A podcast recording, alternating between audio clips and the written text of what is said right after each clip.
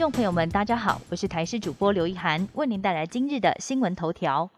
文具潜藏健康危机，孩子边作画的同时，也在吸入过量的总挥发性有机物。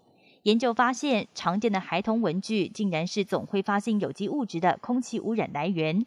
常见的白胶超标六十四倍，奇异笔更是超标两百四十七倍。长期暴露在过量浓度下，可能会造成慢性的神经性伤害，甚至有致癌风险。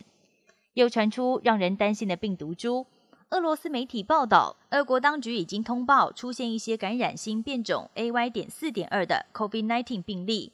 根据了解，它要比 Delta 变异株更具有传染力。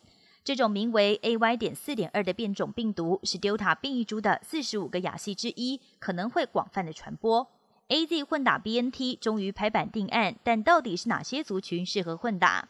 指挥中心规划不排除在第十三轮疫苗接种时全年龄开放 AZ 混打 BNT。有专家点出，AZ 疫苗的长处是 T 细胞免疫反应好。而 mRNA 疫苗的优点则是中和抗体比较高，在混打上没有特别禁忌，只要疫苗充足就支持所有民众混打。但是也有医师提醒，如果第一剂 AZ 已经打了八到十二周，就不要再苦等 BNT。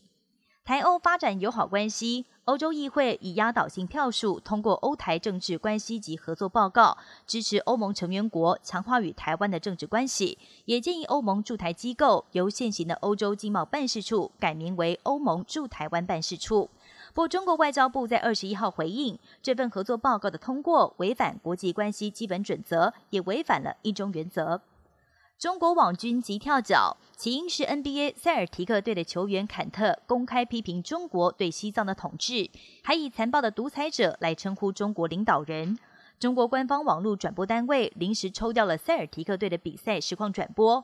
中国外交部发言人也针对坎特的言论加以回应，强调他的谬论不值得一提。尽管如此，事情恐怕会继续发酵，成为中美紧张对立的另一颗不定时炸弹。英国疫情刹不住，二十一号通报单日新增病例数冲破五万例，来到五万两千零九例。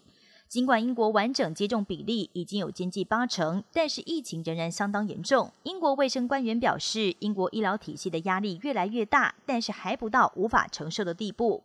当局也不愿意恢复室内戴口罩的强制令。强森政府现在一心一意要靠着追加剂来让疫情降温，但前首相布莱尔表示，英国每一天可能要施打到五十万剂追加剂，才可以把疫情给控制下来。以上新闻由台视新闻编辑播报，感谢您的收听。更多新闻内容，请锁定台视各界新闻以及台视新闻 YouTube 频道。